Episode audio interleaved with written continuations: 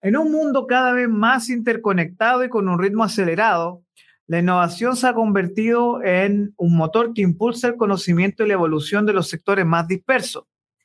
La tecnología se ha transformado en la forma en que vivimos y nosotros hacemos negocio.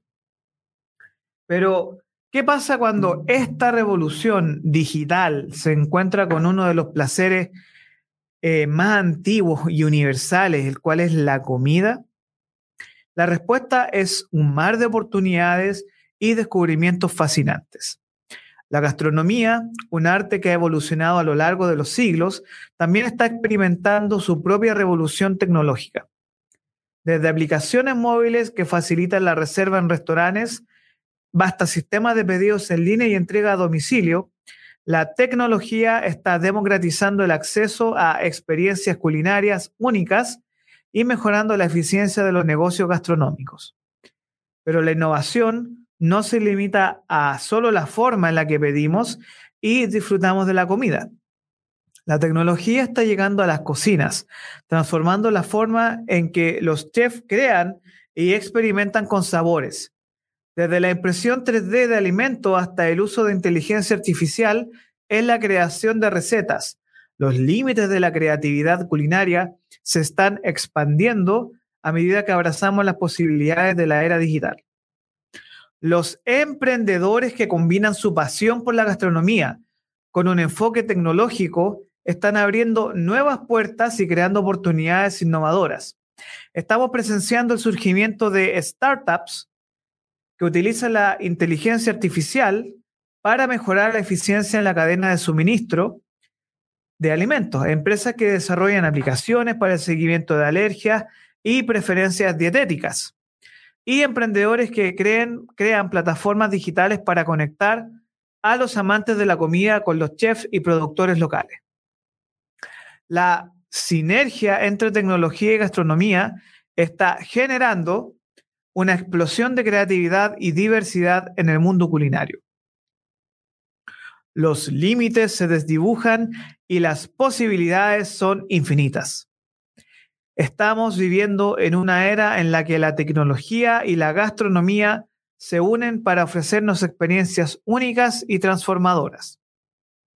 Así que, ya sea que estés interesado en abrir tu propio negocio gastronómico, explorar nuevas tendencias culinarias o simplemente disfrutar de una buena comida, no subestimes el poder de la innovación y el emprendimiento en este apasionante cruce de caminos.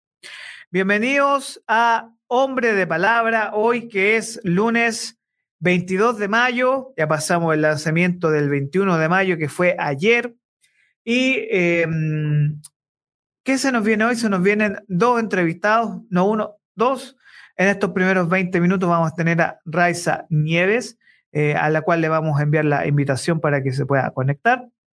Y a las siete y media de la noche tenemos a Máximo Quitral, que vamos a conversar sobre actualidad, sobre todo la realidad actual que enfrentamos como país y eh, de los principales desafíos que nosotros nos encontramos el día de hoy, sobre todo en el área de emprendimiento y sobre todo desde, no digamos la crisis económica que estamos enfrentando, pero sí eh, este cuestionamiento hacia el emprendimiento y la innovación y sobre todo por los desafíos que nos enfrentamos el día de hoy. Así que estamos esperando ya para iniciar esta conversación el día de hoy que se conecte Raiza Nieves, quien es nuestra entrevistada del día de hoy. Así que esperemos que ella ingrese a la plataforma, se pueda conectar. Primero que todo, hay que hablar de las personas que hacen posible este espacio. ¿Y quién hacen posible este espacio? Nada más y nada menos que OITEC. OITEC, su amigo, mi amigo. ¿Qué es OITEC? Es una empresa que ofrece soluciones prácticas, soluciones de alta tecnología y que simplemente nos permiten a nuestra empresa y a nuestra industria mejorar cada día con sus emprendimientos y con sus ofertas de soluciones tecnológicas.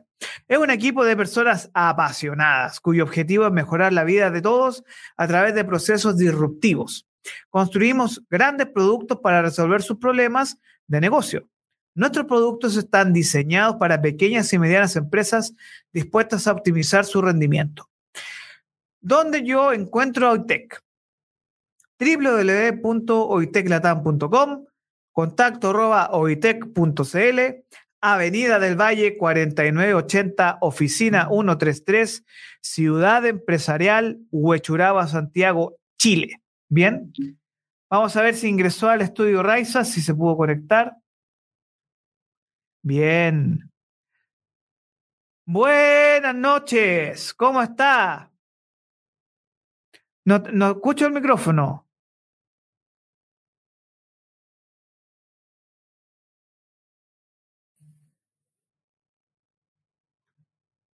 Aló, Raiza.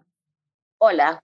Ahora, sí, ahora sí, estamos bien, al fin. Ah, aleluya. Eh, eh, vamos, vamos, a celebrar, vamos a celebrar con esto porque esto merece una buena introducción porque hay que iniciar con energía, ¿cierto? Esto hay, que iniciarlo con mucho power. Así, que vamos a celebrar con todo porque al fin nos pudimos conectar. Estas cosas suceden. Si estamos en vivo, pues nada. Estas son cosas de la, no tan solo de la televisión, pero sino que son cosas que ocurren. Vamos a poner musiquita ahí. Estamos en vivo. Estamos en vivo. Desde Benevisión. estamos bien, bien. bien. por fin, estamos en vivo. Bueno, primero que todo, darte las gracias. Eh, muy bienvenida a Raiza, Raiza Nieves, quien es eh, directora creativa también de eh, Casa Creativa. Y obviamente que es muy interesante porque a mí me surgen muchas preguntas, ¿ya? Y una de esas preguntas es, bueno, revisando la historia que ustedes pueden ver en la descripción de nuestro video, eh, lo primero que aparece es que ustedes nacen para endulzar o alegrar nuestra vida, ¿cierto? Correcto. eso, es. Eso, eso es. Ahora, em, es muy interesante porque surgen muchas preguntas. ¿De dónde nace esta, estas ganas de lo que es desarrollar pastelería? Y si lo heredaste, si lo aprendiste, ¿cómo fue que nacieron tus ganas de trabajar en este rubro? Bueno, Orlando, ante todo, buenas noches.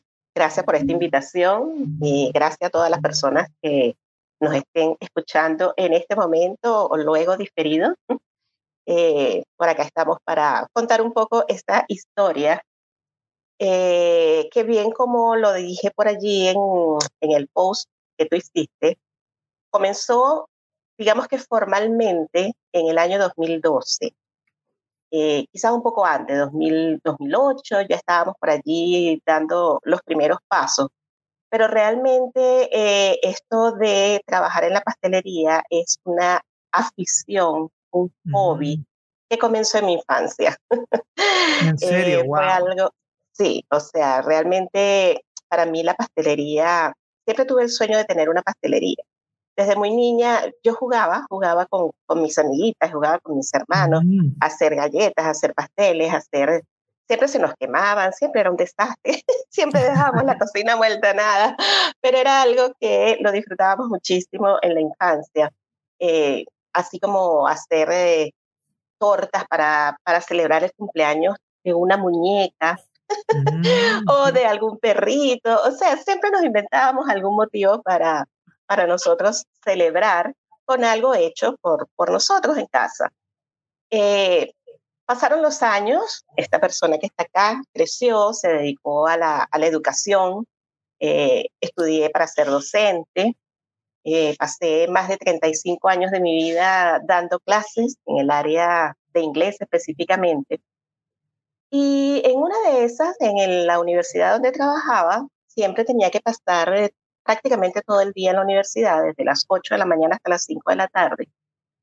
Y a la hora del almuerzo yo me llevaba siempre algo hecho por mí, no solamente la parte de salada, sino siempre había un postre.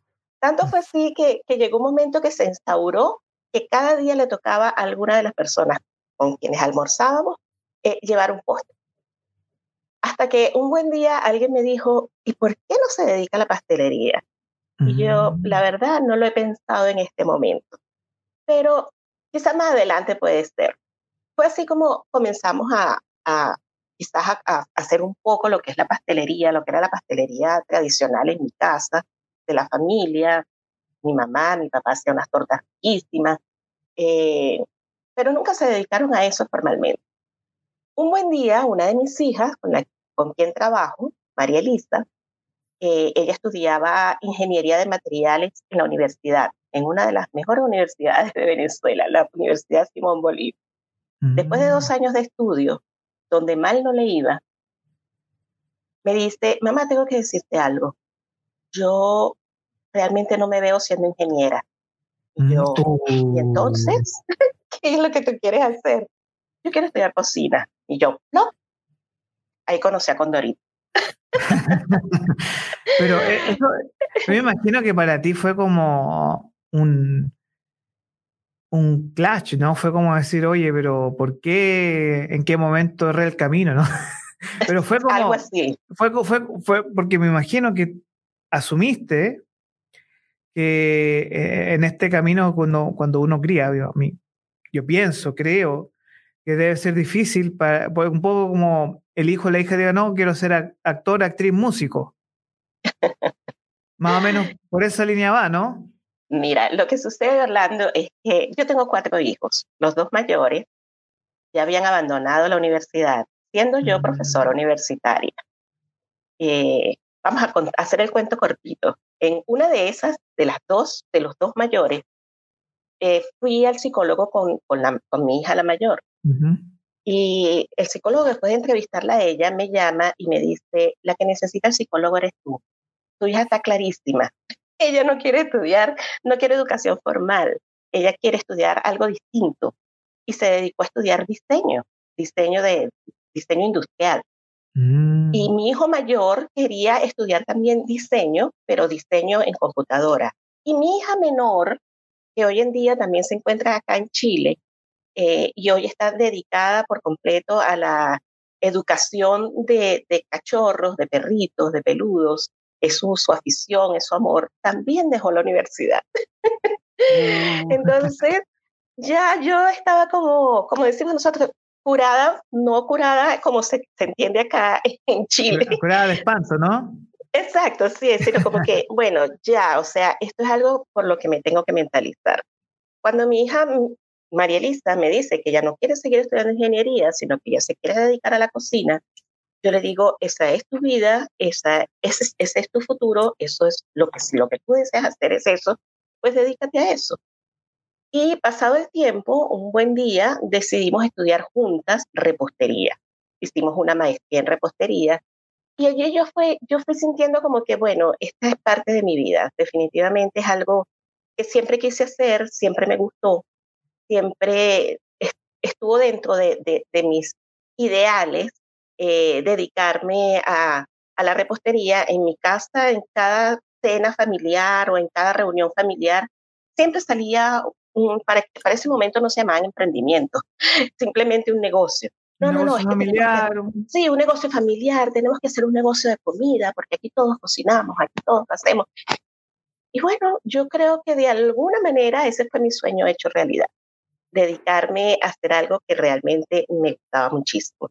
Entonces, para el momento que todavía estaba en la universidad, compartiendo con mis colegas, mis compañeros de trabajo, yo me iba con un bolsito lleno de raciones de torta. Era la locura, la locura. O sea, mis compañeros ya ni me saludaban, ni me daban los buenos días, ya no me decían, Raiza, buenos días, ¿cómo amaneciste? No, sino, ¿qué trajiste hoy? ¿Qué trajiste hoy? No me vayas a dejar sin, mi, sin mi, mi, ración, mi porción de torta, porque este es mi postre, este es mi postre para el almuerzo. Y así fue como fue poco a poco creciendo, creciendo, creciendo, hasta que llegamos a tener nuestra propia pastelería en los Altos Miratillos. Realmente fue algo, una experiencia maravillosa, fue algo que nos dejó una gran experiencia, un gran conocimiento. Y bueno, llegó el momento en que tuvimos que emigrar. Eh, ya para ese momento, cuando teníamos la pastelería, yo decía, bueno, esto me tiene que servir a mí, porque al país donde yo me vaya, yo no voy a ir a dar clases. O sea, ya yo cubrí mi cuota de dar clases, ya yo pasé más de 35 años dando clases de inglés, así que yo quiero seguir en el área de la pastelería y la repostería. Y así fue. llegamos a Chile y, aquí comencé eh, de cero prácticamente. Claro, uno dice de cero, pero es mentira porque traes todo un background, tienes una experiencia acumulada. Eh, y eso nos ayudó mucho pues a, a continuar y mantenernos en este mundo dulce de la pastelería. Bien, y ahora el proyecto, el emprendimiento con el cual tú estás hoy es Casa Creativa, porque hay una, hay una cosa que me llama mucho la atención y es que Casa Creativa no es solo vender pasteles, sino que tiene algo más y es que son una escuela de pastelería. Correcto. Sí, ¿Podrías profundizar en eso, por favor? Claro, claro. Eh, de verdad que han sido muchas las experiencias. Eh, cuando nosotras comenzamos, eh, cuando cerramos la pastelería en Venezuela, dada toda la situación, que la mayoría de las personas que conocen nuestro país y el desarrollo histórico, político, saben cuáles eran las circunstancias. En el año 2014, eh, nosotros abrimos 2013, 2014, en el 2015 cerramos.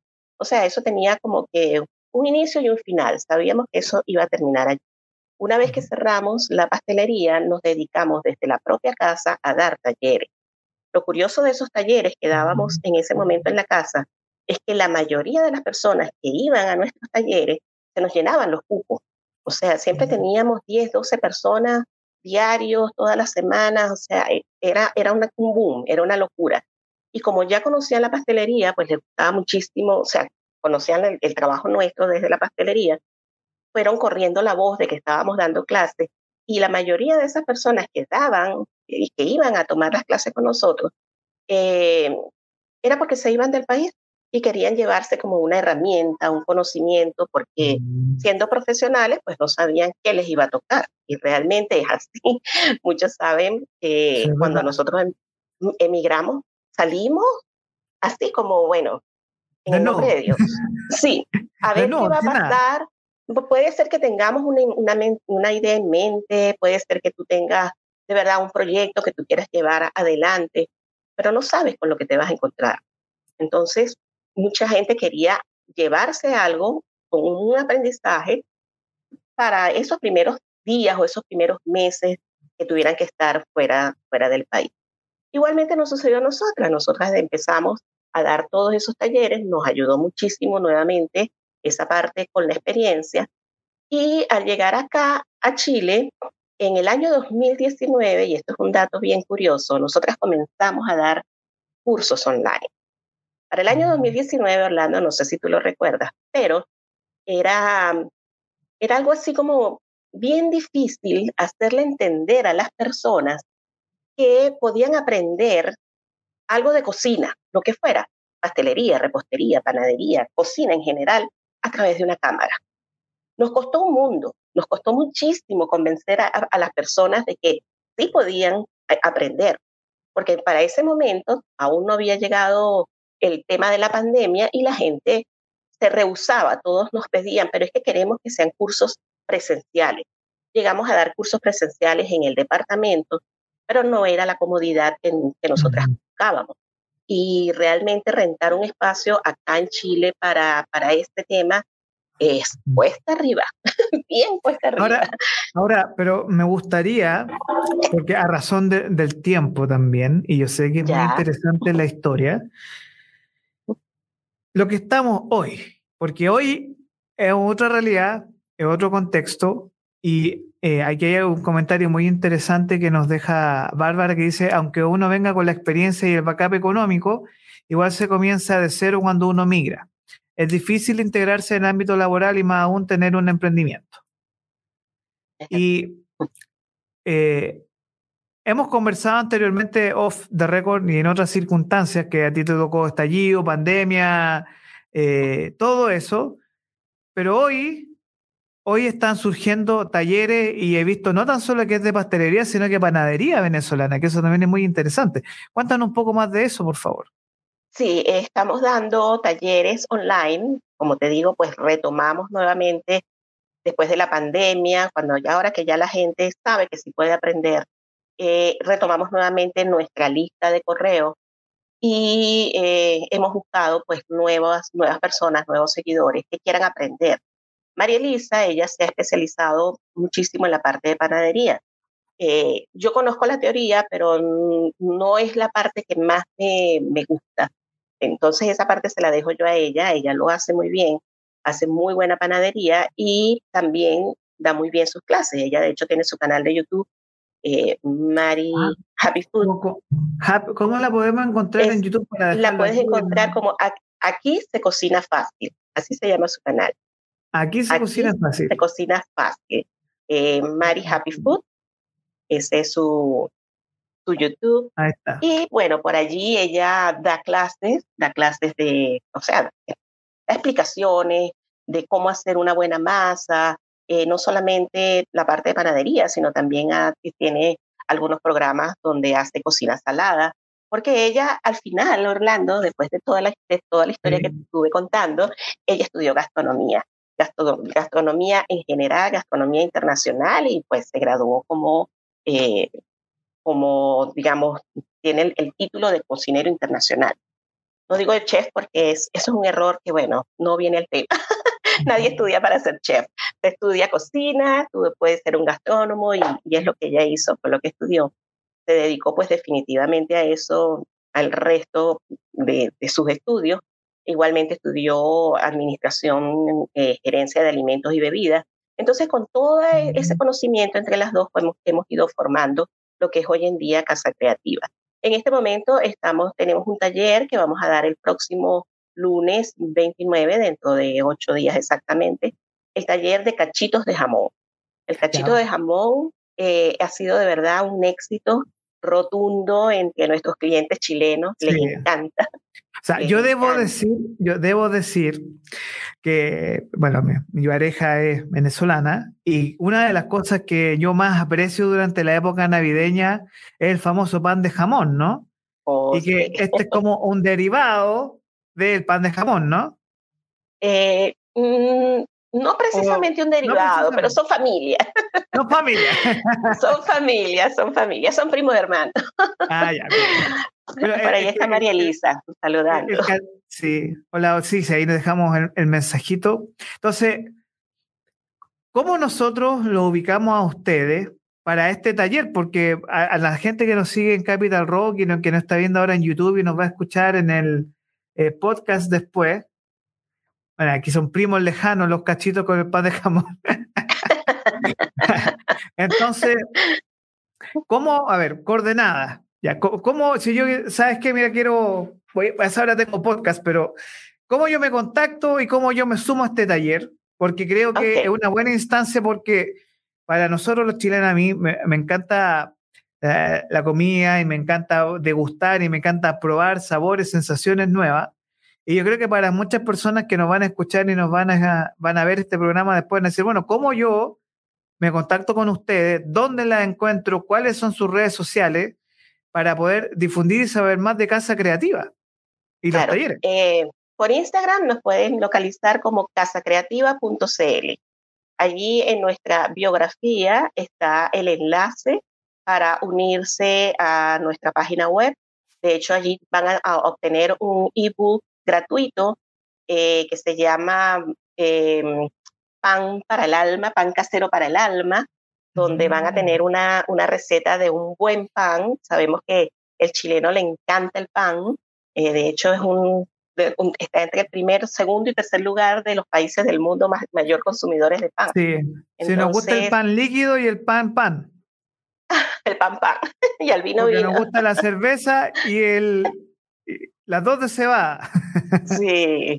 Eh, bueno, por allí, por casacreativa.cl, pueden conseguir eh, eh, comunirse también igualmente a través del enlace del Instagram de María, eh, que es eh, mari.happyfood, donde también van a encontrar siempre muchas recetas que ella siempre publica, principalmente de eso, pues de panadería, una buena masa para pizza, cómo hacer una pizza casera, cómo hacer una pizza en, en, sartén, o sea, cosas que realmente podamos hacer en casa con, con la mayor facilidad. Y una de las características que tienen eh, estos talleres con la forma que queremos darlos ahora es precisamente, por eso lo llamamos pan casero para el alma, porque queremos que lo vean como algo que te pueda desestresar, que te pueda ayudar a cambiar la rutina del día a día, de hacer algo distinto, de hacer algo familiar, de hacer algo con, con, los, con los hermanos, con los hijos, con la mamá, eh, y que lo hagas en tu casa sin la presión ni el estrés de que tengo que estudiar, aprender para vender. no significa que más adelante, si quieres, que quieras hacerlo, no puedas hacerlo.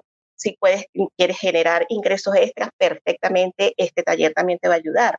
Pero la idea principal es que puedas aprender a hacer no solamente panaderías, sino más adelante vamos a dar también talleres de, de pastelería que nos los han pedido muchísimo para que aprendan a hacer nuestro ponqué venezolano, para que aprendan a hacer nuestras tortas eh, con esos sabores distintos y decorados hermosos, bueno, que pueden ver en casacreativa.cl por Instagram. Eh, y con esa misma intención, o sea, nuestro objetivo es llevarles una clase que sea amena, que sea ligera, que la, que la puedan disfrutar eh, en compañía de la familia sin mayor estrés, sino simplemente porque quiero aprender. Esa es la idea. Perfecto. Y mm, una de las cosas más importantes, yo creo, eh, es que eh, ustedes eh, dentro de un tempito más van a tener novedades muy interesantes con ustedes. Y sobre todo porque estos talleres son una muy buena oportunidad para, porque claro, uno puede decir dónde encuentro los materiales, cómo yo lo hago, y quizás son elementos y herramientas que están en nuestra despensa y que como el mismo nombre de usted lo dice, a través de la casa creativa, la creatividad, nosotros podemos repensar la comida, repensar la, cocina en sí mismo, porque claro, es un desafío para todos nosotros poder este, adquirir sabores y adquirir nuevas eh, sensaciones, ¿ya? A través de eh, la comida y a través de disfrutar estos pastelería, panadería que ustedes ofrecen. Entonces, eh, Raiza, em, ya sabemos dónde te encontramos, casacreativa.cl. Casacreativa.cl. falta. Y, y em, datos claves, próximo lunes 29. Sí, todavía tienen oportunidad de registrarse en nuestro taller. Pueden ingresar directamente al enlace que, que aparece en la biografía de nuestros Instagram y allí pues van a recibir toda la información acerca de este taller. Este primer taller, porque lo vamos a dar de esa manera, no son cursos largos, no son cursos de una formación extensa, eh, sino simplemente clases, clases muy puntuales. En este caso va a ser el de cachitos de jamón, donde vas a aprender a hacer desde el pesado, el pesaje de cada uno de los ingredientes, porque eso es bien importante tanto en panadería como en pastelería, hasta el correcto horneado. Horneado y reposo, una vez que sale del horno, este sabor, este aroma de pan casero, eh, para que sepas cómo debes, debes consumirlo. Perfecto, Raiza. Oye, muchas gracias por estos minutos que nos entregaste. Tuvimos unos problemitas al principio, así que te doy las gracias por eh, venir el día de hoy aquí a hombre de palabra aquí en Capital Rock. También estamos saliendo con nuestros amigos de Pymes se levantan, que estamos conversando sobre este tema de emprendimientos locales y nacionales y que también estamos de poco a poco ingresando a los eh, sabores eh, de, diferentes países, sobre todo desde Venezuela y estos nuevos sabores en panadería y pastelería que es muy interesante. Muchas gracias por venir, Raiza. Te damos eh, los parabienes para que salga todo muy bien. Y gracias. gracias. Gracias a ti, Orlando. Gracias a ti, a todos quienes estuvieron presentes y nos escucharon. Y bueno, no, no nos pierdan la pista porque tienen cosas muy interesantes. Y tú lo sabes, Orlando. Sí, perfecto. Nos vemos, Raiza. Muy, muy buenas noches. Gracias. Y sin más preámbulos, porque estamos como un poco con los tiempos ahí medio ajustados jugando, damos la bienvenida a nuestro segundo invitado el día de hoy. Estamos internacionales, hoy estamos con un gran invitado muy interesante, don Máximo Quitral, historiador, politólogo, escritor, dicen que es polemista también. Eh, así que Muy buenas noches, bienvenido aquí a Hombre de Palabra Máximo. De verdad, eh, es un placer y un honor, de verdad, em, estar, bueno, a un historiador y un, eh, también investigador del movimiento estudiantil en Chile, que muy, ha sido muy interesante con tu libro últimamente, así que muchas gracias por venir. No, Orlando, muchas gracias a ti por la invitación. ¿Se escucha y se ve bien o no? Usted me indica. Sí, yo te escucho perfecto. Ah, qué bueno, qué bueno, qué bueno. Sí, bueno, agradecido por tu invitación y eh, interesantes temas a discutir esta noche. Sí, bueno, a mí me llamó mucho la atención una publicación tuya que, estuvo siendo viral en los últimos días sobre el tema del sobregiro ecológico, creo que se llama así el concepto, eh, que muy poca gente ha hablado y que cuando hablamos de innovación, al mismo tiempo nosotros hablamos de sostenibilidad. Y bueno, para que la gente eh, que nos está escuchando y si puede profundizar, ¿qué es esto del sobregiro ecológico que tiene que ver con el uso de recursos naturales? ¿Qué es esto que es tan potente y que eh, muy poca gente lo sabe? Bueno, en términos muy simples es que nuestro país está consumiendo más de lo que está produciendo. Por tanto, hay una especie de sobrecarga de los recursos que, que, la naturaleza, eh, el ecosistema puede brindar y, lamentablemente nuestro país está cayendo en ese juego perverso de, explotar de manera indiscriminada los recursos y eso pasa también por el propio modelo de exportación que tiene el país y que ha colocado a Chile en el primer lugar en Latinoamérica ya de entrar en esta lógica del sobregiro ecológico. Entonces es un tema delicado. Sí, es un tema delicado que la gente debiese al menos eh, tomar eh, sentido y razón porque eh, nos puede colocar y nos va a colocar en un dilema de supervivencia bien, bien, bien delicado.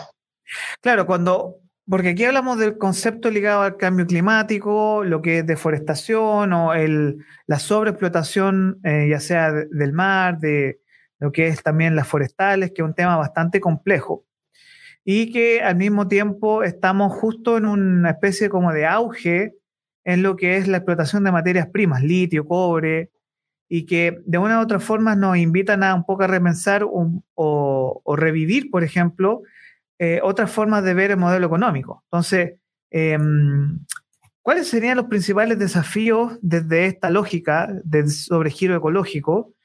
Eh, sobre todo en, una transición que estamos bien interesante eh, o en una tensión, digamos, económica, de cómo podemos replantearnos el, modelo actual en el que estamos viviendo. Bueno, es un desafío bien, bien importante el que tú eh, mencionas en tu pregunta, porque, bueno, plantear una alternativa a lo que estamos conociendo actualmente en términos de producción implica necesariamente irse en contra del actual modelo extractivista que, que, está presente en, nuestro país y en otros países de, de, la región. Entonces ahí hay que plantear qué tipo de modelo productivo podemos tener que no sea tan invasivo con el medio ambiente y que por cierto no siga colocando en riesgo eh, la sobrevivencia de las personas.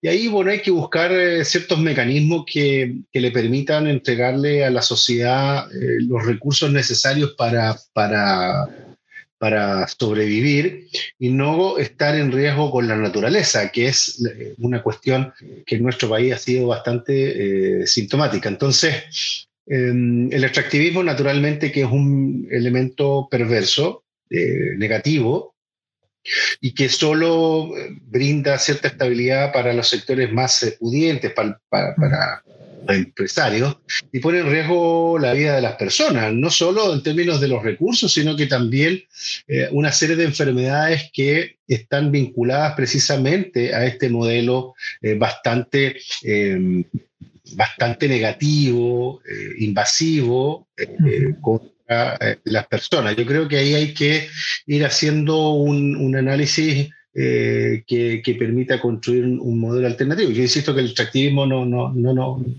no nos va a llevar por buen camino y sería interesante plantear una salida alternativa a lo que tenemos en la actualidad.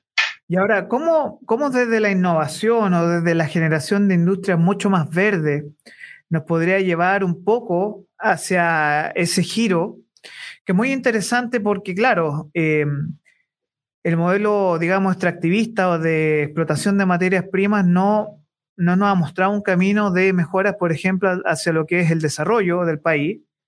y un modelo bastante finito, ¿ya? Y además que Chile no tiene industria masiva, pero al mismo tiempo nosotros hemos conversado aquí y en otros espacios, por ejemplo, con eh, uno de los grandes problemas y es que tanto las comunidades de emprendedores, de innovación e incluso universidades, no hay una, una propuesta de creación de industria con un enfoque tecnológico que nos permita, por ejemplo, encontrar soluciones o generar una industria ecológica.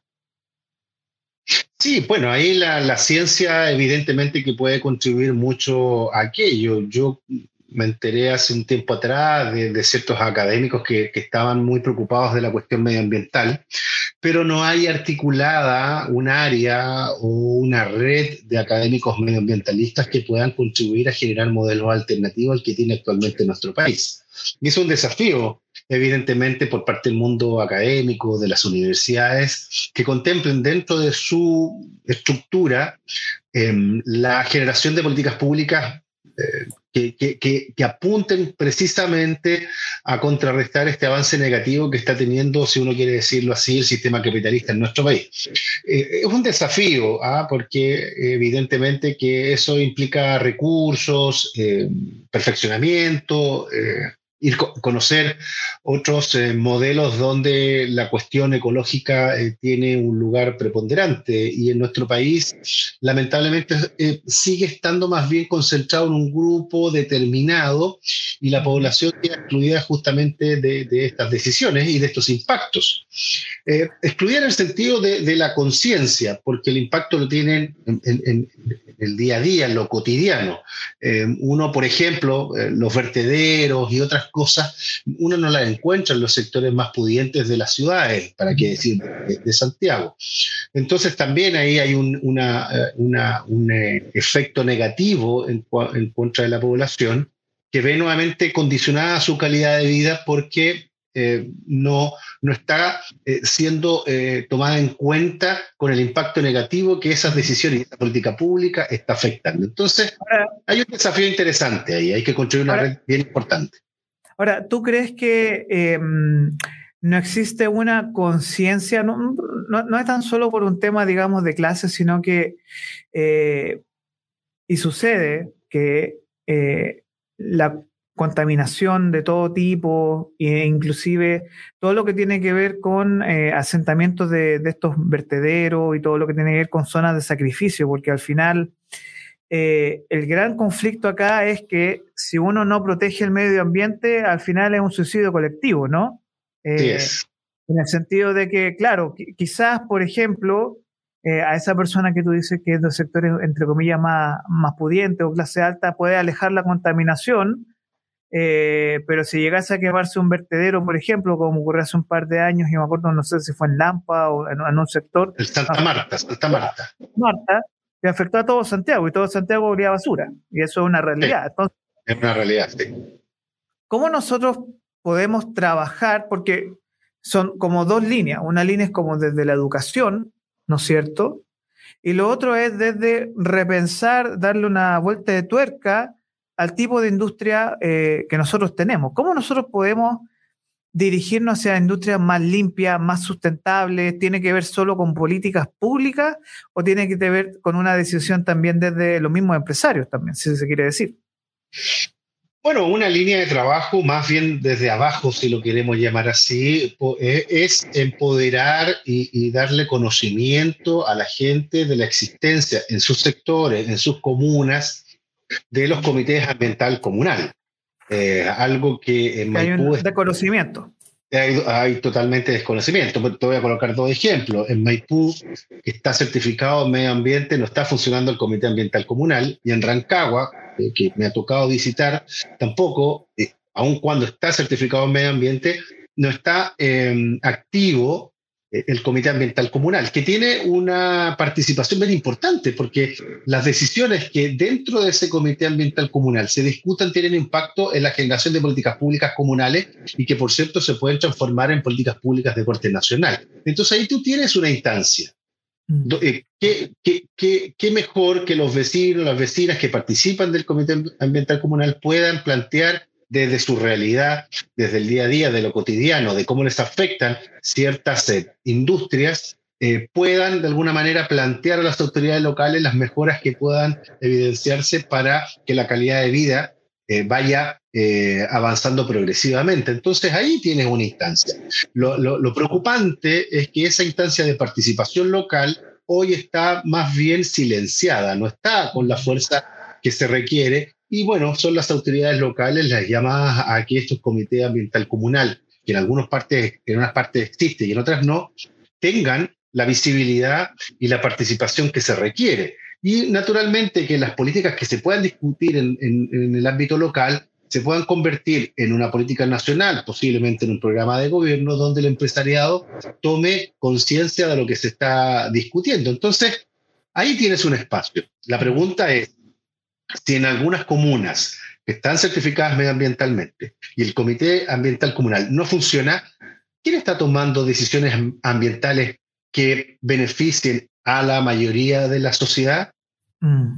Esa es una gran pregunta. Pero eso también está ligado, y yo creo que, eh, desde una perspectiva mucho más eh, profunda, ¿no? Tú mencionaste mucho que hay una especie de abandono o incluso de, un desarraigo en la preocupación medioambiental eh, global de Chile o a nivel incluso mundial, como que vive una cultura del aquí y ahora y ya quememos todo, gastemos todo y no hay una proyección hacia adelante que se ha sido la, última, la historia de los últimos 200, 300 años.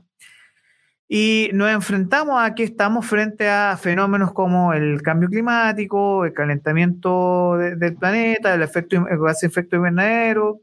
Y, tú te enfrentas lentamente a que vivimos en una sociedad contaminada que, no es tan solo una contaminación a nivel de, vivir con smog o cualquier tipo de, eh, de efecto, sino que también eh, post pandemia surgen muchas realidades que es como una, mezcla bastante perversa entre lo que es salud mental, problemas de contaminación y sobre todo con una baja en la calidad de vida de todas las personas, ¿no?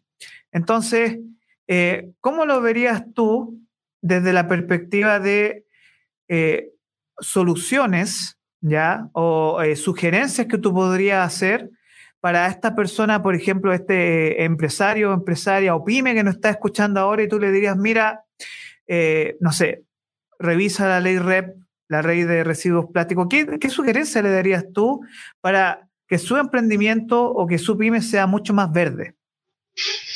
Bueno, hay que ir eh, viendo qué tipo, por ejemplo, cosas muy básicas, eh, eh, si hay algún, cuestiones muy chiquitas que puede ir, si efectivamente esta pyme eh, porque pueden haber pymes que derechamente el tema medioambiental no lo han incorporado, ya sea desde la papelería. A mí me ha tocado, por ejemplo, eh, estar en algunos locales donde te venden el café y el, el vasito del café eh, viene desde material reciclado. En la papelería que tú puedes utilizar, también puedes utilizarla con papel reciclado que tiene un costo inferior y además no daña el medio ambiente.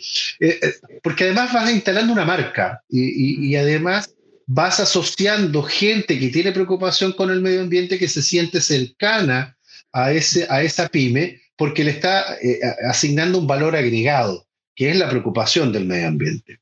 Son decisiones que, que es clave. Por ejemplo, algunos productos, cerciorarse que ciertos productos que las pymes están promoviendo no experimenten con animales, por ejemplo. Mm. Entonces ahí tiene eh, ciertas claves que pueden contribuir perfectamente a que esta pyme que quiere contribuir a, cuestiones del planeta, eh, le asigne un valor adicional al producto que está eh, entregando. Entonces, creo que falta eh, en esa dirección. ¿ah? Hay, hay, falta todavía ciertas eh, pymes que, por ejemplo, tengan ese compromiso con el medio ambiente y evidentemente que asociarse con aquellas organizaciones, con, persona, con, personas que están instruyéndose en materia ecológica, también puede ser muy interesante porque, porque eso demuestra sensibilidad medioambiental, y preocupación por el otro, porque la cuestión medioambiental no es simplemente para nosotros, sino es qué tipo de em, mundo, espacio, sociedad, sistema le estamos dejando a las futuras generaciones. Yo creo que es el compromiso a futuro que también uno puede asumir. Esos son cambios que, que, que la verdad eh, pueden parecer insignificantes, pero para aquellas personas que tienen preocupación por el medio ambiente, créeme que le hace mucho sentido construir un discurso, un relato en esa dirección. Sí, y además que hoy nos enfrentamos a, un proceso que tú lo vives diariamente y tú lo has vivido eh, desde el punto de vista desde movimiento ecológico, que es la horizontalidad y también que las nuevas generaciones, hablamos de las generaciones Z o la generación bajo 25 o 30 años, son súper conscientes que em, tenemos un desafío no solo desde el punto de vista de, digamos, va, a sonar raro lo que voy a decir, pero como un capitalismo verde, pero eh, sí desde eh, tomar conciencia que eh, por lo menos en la comparativa, siempre es posible encontrar caminos para generar políticas verdes y que desde tu perspectiva ustedes también la viven, ¿no?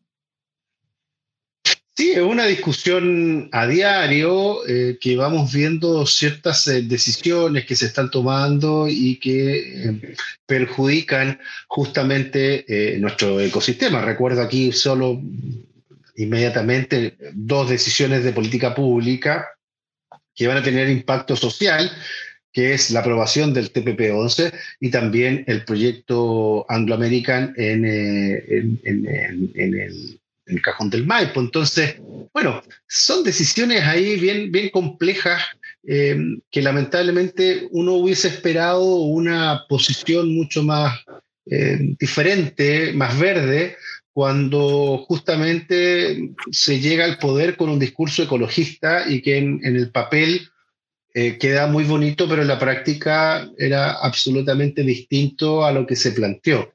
Entonces hay un problema a futuro que hay que resolver.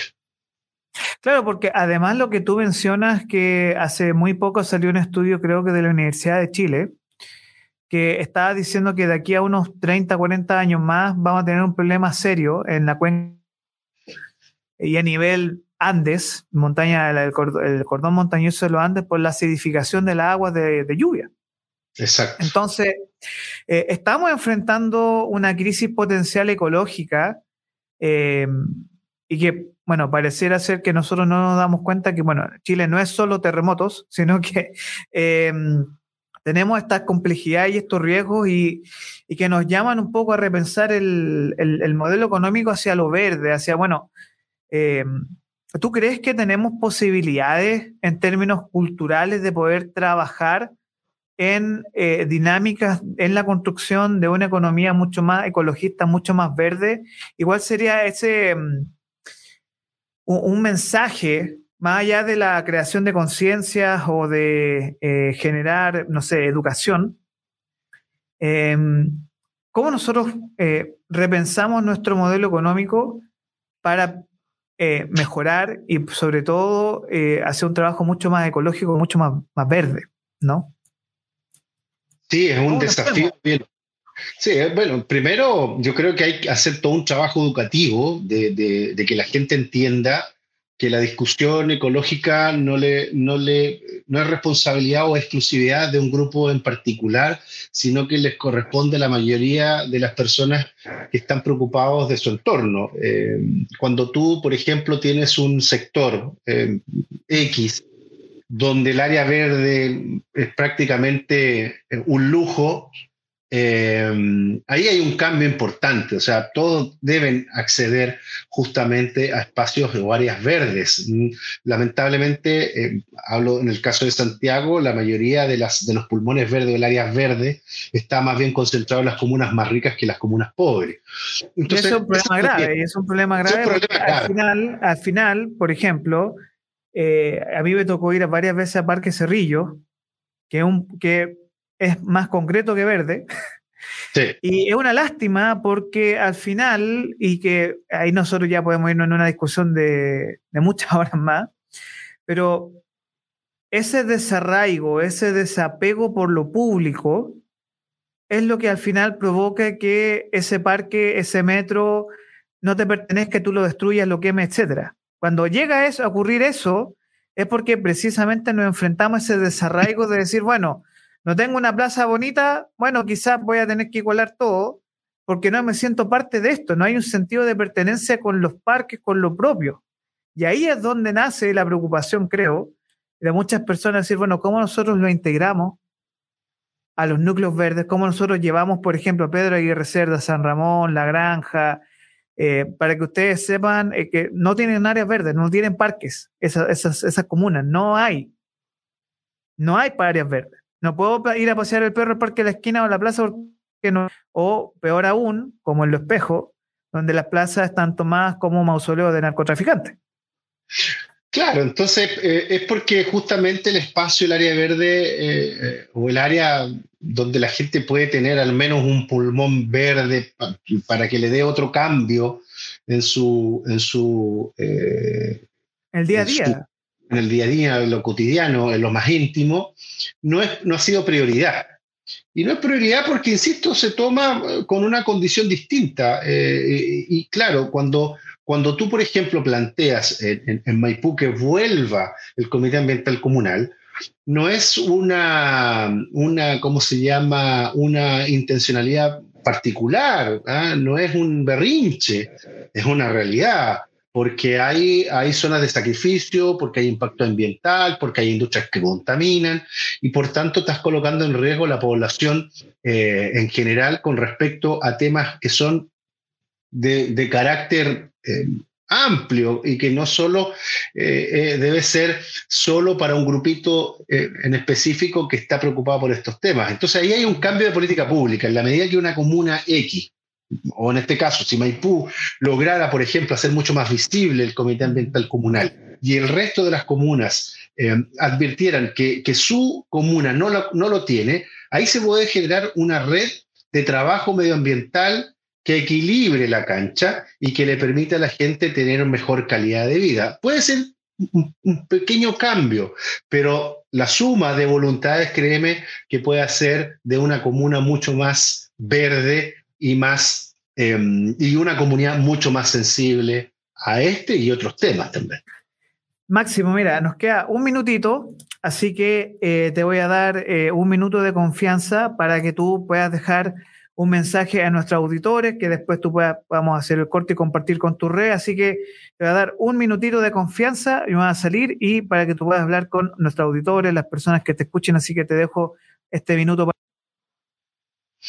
bueno, primero que todo agradecer la, invitación de Orlando a participar de, su programa, de, instalar y de discutir temas medioambientales que lamentablemente no solo han ido perdiendo fuerza, sino que eh, están prácticamente siendo invisibilizados por actores eh, empresarios y grupos políticos que tienen intereses creados en una industria que es sumamente invasiva para las comunidades, para el medio ambiente y para el planeta y por cierto para nuestro país.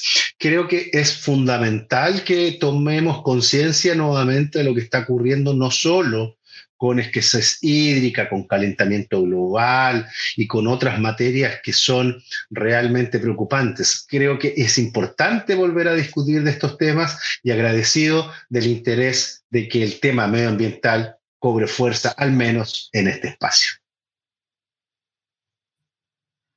Bueno, Máximo, oye, muchas gracias por tu tiempo. Sé que tú eres una persona bastante ocupada, que está en, múltiples plataformas difundiendo y apoyando también eh, movimientos. Eh, creo que estás con movimientos Somos Ecologistas también. Así y que, nada, yo te deseo lo mejor. Muchas gracias por tu tiempo el día de hoy.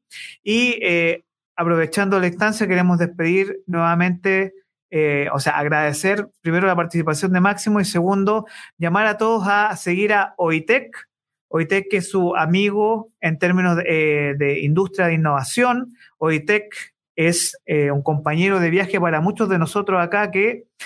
¿Y qué es OITEC? Es un equipo de personas apasionadas cuyo objetivo es mejorar la vida de todos a través de productos disruptivos.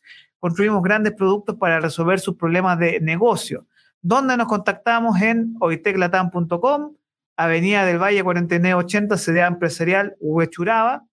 Y agradecer a nuestros eh, compañeros desde Concepción, Viven se levantan, que nos están apoyando en esta labor para difundir no tan solo eh, innovación, emprendimiento, sino que también verde de la perspectiva verde. Eh, Máximo, muchas gracias por tu tiempo el día de hoy y a nuestros auditores también. Nos pueden encontrar en nuestro podcast Hombre de Palabra. Hoy vamos a salir un ratito más en el podcast, así que ahí nos va a estar escuchando a Raiza Nieves, que tuvimos esta conversación de pastelería, y Máximo Quitral, también esta discusión sobre la temática verde. Muchas gracias, nos estamos viendo el próximo lunes y que tengan una muy buena semana. Gracias.